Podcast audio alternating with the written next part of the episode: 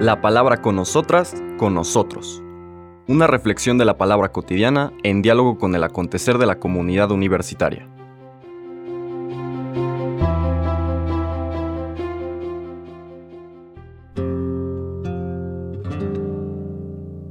Hola, buenos días.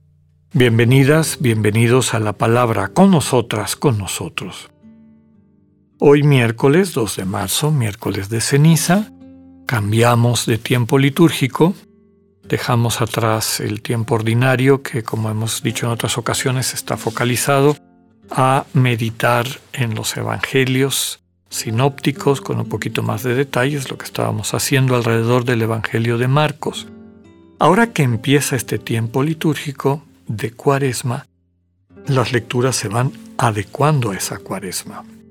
Recordemos que cuaresma viene de 40 y 40 en el número, en la numerología, perdón, hebrea, judía, significaba purificación.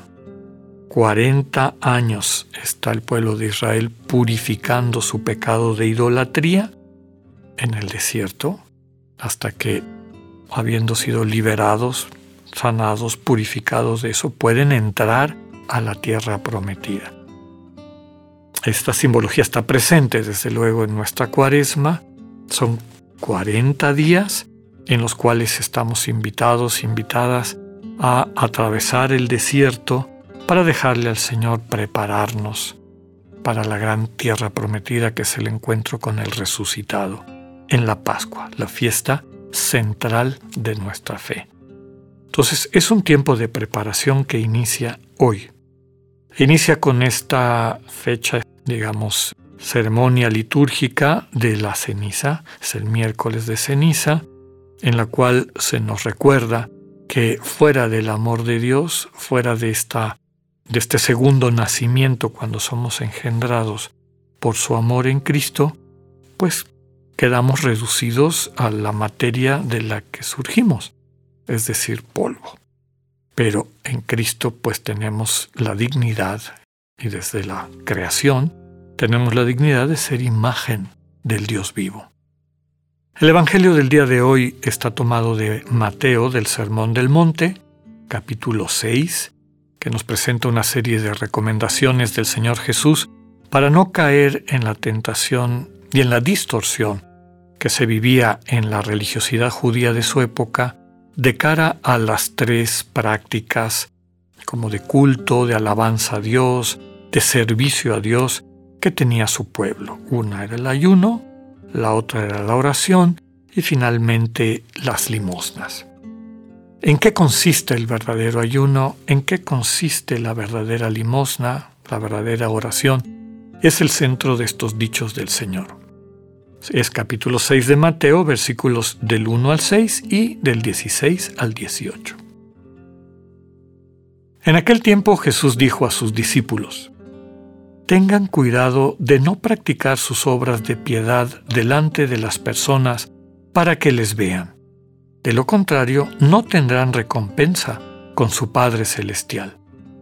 Por lo tanto, cuando des limosna, no lo anuncies con trompeta, como hacen los hipócritas en las sinagogas y por las calles, para que los alaben las personas. Yo les aseguro que ya recibieron su recompensa. En cambio, cuando tú des limosna, que no sepa tu mano izquierda lo que hace la derecha, para que tu limosna quede en secreto. Y tu Padre, que ve lo secreto, te recompensará.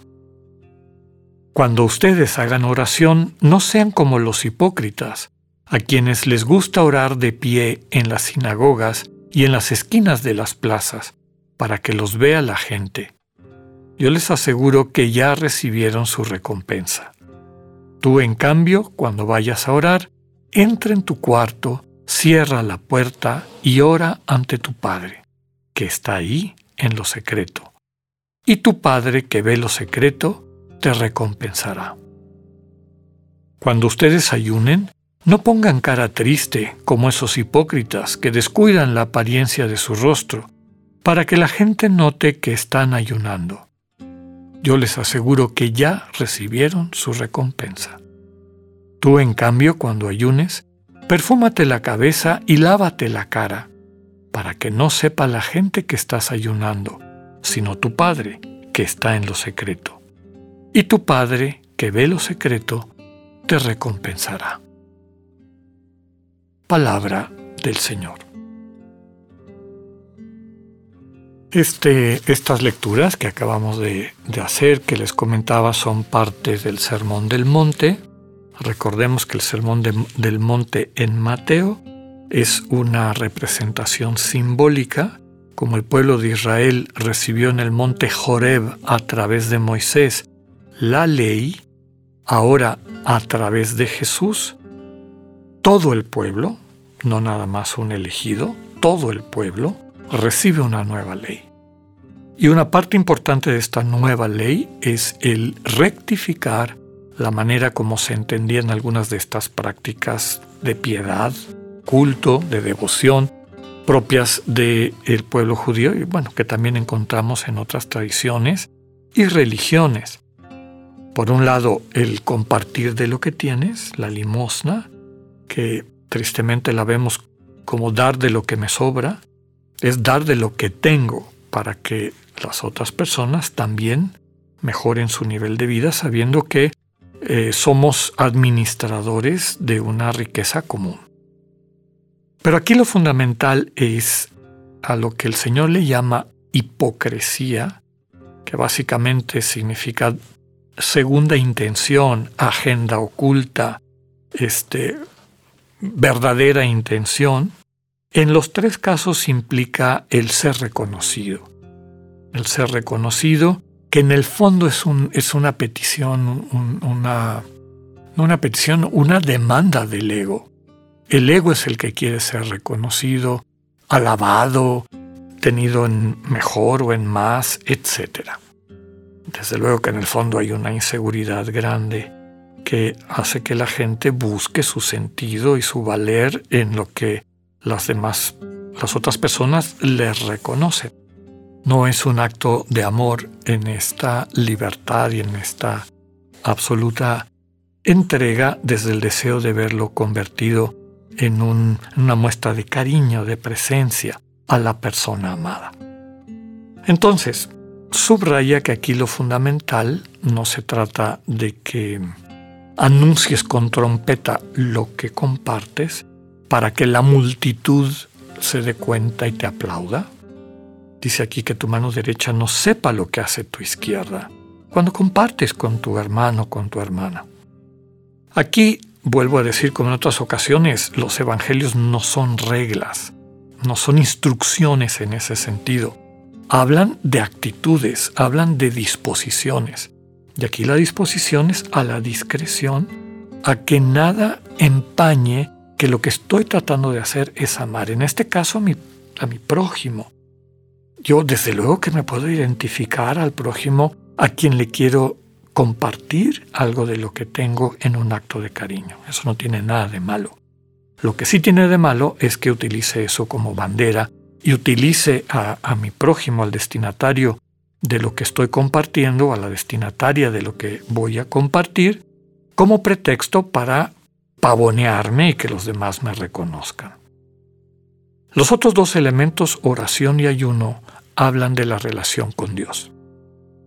La oración y el ayuno no que no se vean como una forma de separarme de los demás y de querer distinguirme y que me reconozcan y que se den cuenta que soy muy bueno, que soy de los buenos, que soy de los mejores, sino están llamados a hacer un acto de amor, de cariño a Dios. Por eso para la oración en lo secreto, entra en tu cuarto, que toda la tradición contemplativa cristiana ha visto en eso la oración de silencio, la oración de corazón, entra en tu corazón para amarte con Dios, para amar a Dios y dejarte amar con Dios. El ayuno, que es una manera de liberarnos precisamente de las trampas y de la esclavitud, de las cadenas que nos pone el ego, bueno, lo quiero hacer para liberar el amor, es el único sentido que tiene. Y lo quiero hacer como una forma de acercarme más al proyecto de Dios, que podríamos decir que es una forma concreta de amarlo. Y por lo tanto no se trata de que los demás se den cuenta y me aplaudan, sino que lo pueda yo vivir con toda discreción y los frutos se verán en la medida en la que yo me yo y mi vida se van haciendo cada vez más generosas. Que podamos vivir estos 40 días de preparación dejándole al Señor sanarnos de nuestro egoísmo. Que así sea, que tengan un buen día, Dios con ustedes.